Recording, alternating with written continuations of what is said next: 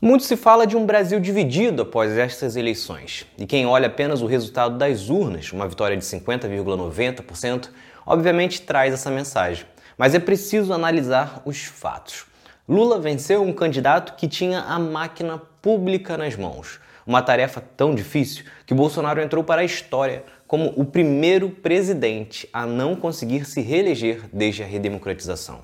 Todos os outros três anteriores conseguiram: Fernando Henrique, Lula e Dilma. Então, não foi uma eleição normal. Nos últimos meses, Bolsonaro liberou mais de 40 bilhões em auxílios e bolsas para tentar comprar votos. Liberou mais de 20 bilhões no orçamento secreto para comprar apoio de deputados. Bolsonaro aparelhou a Polícia Rodoviária Federal e usou da sua influência na Polícia Militar para ordenar que essas instituições abandonassem o respeito à lei e à eleição para intimidar e impedir que muitos eleitores fossem às urnas. Se isso tudo não fosse o suficiente, Bolsonaro usou uma engenharia de fake news com disparo em massas de mentiras em WhatsApp e Facebook. Contou com apoio de líderes evangélicos que também compartilharam essas mentiras dentro das igrejas para instalar um pânico entre os fiéis. Foram diversas manobras para ganhar votos e tirar votos de Lula, e ainda assim Bolsonaro perdeu. Isso definitivamente não é pouca coisa. Pelo contrário, isso é o mais importante. E há, óbvio, quem se preocupe com a formação do Congresso a partir de agora. Porém, o bolsonarismo dentro do meio político se enfraquece muito sem Bolsonaro. Somente os mais radicais, raivosos, vão realmente se opor ao governo.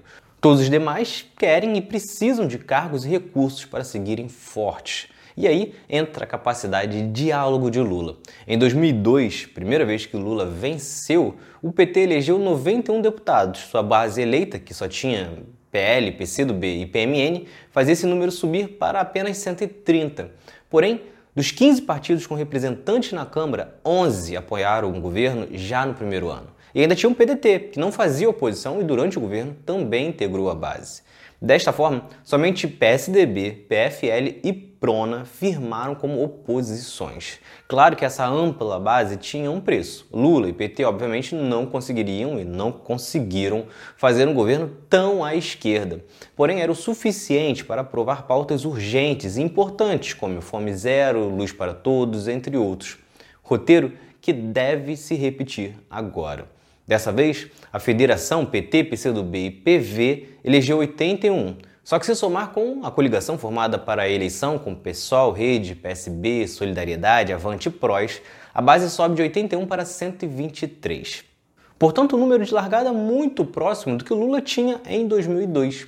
Tem agora a busca pela aliança. Dessas, um bloco tem maiores chances. Trata-se de PSD, MDB e PDT, no qual Lula tem boa relação e formou alianças pontuais, seja com o partido no segundo turno, como foi o caso do PDT, ou de apoio de nomes importantes, como do PSD e MDB. Esse bloco tem mais de 101 deputados. A base de Lula, então, pode facilmente saltar a 224.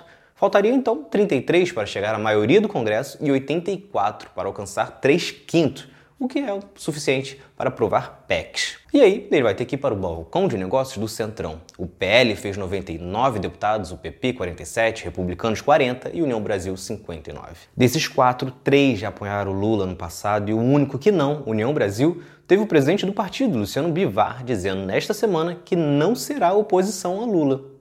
E PL e PP, por mais que fossem da coligação de Bolsonaro, contam com líderes que já foram próximos a Lula e, na sua estrutura, não são muito ligados à ideologia, e sim a dinheiro e poder.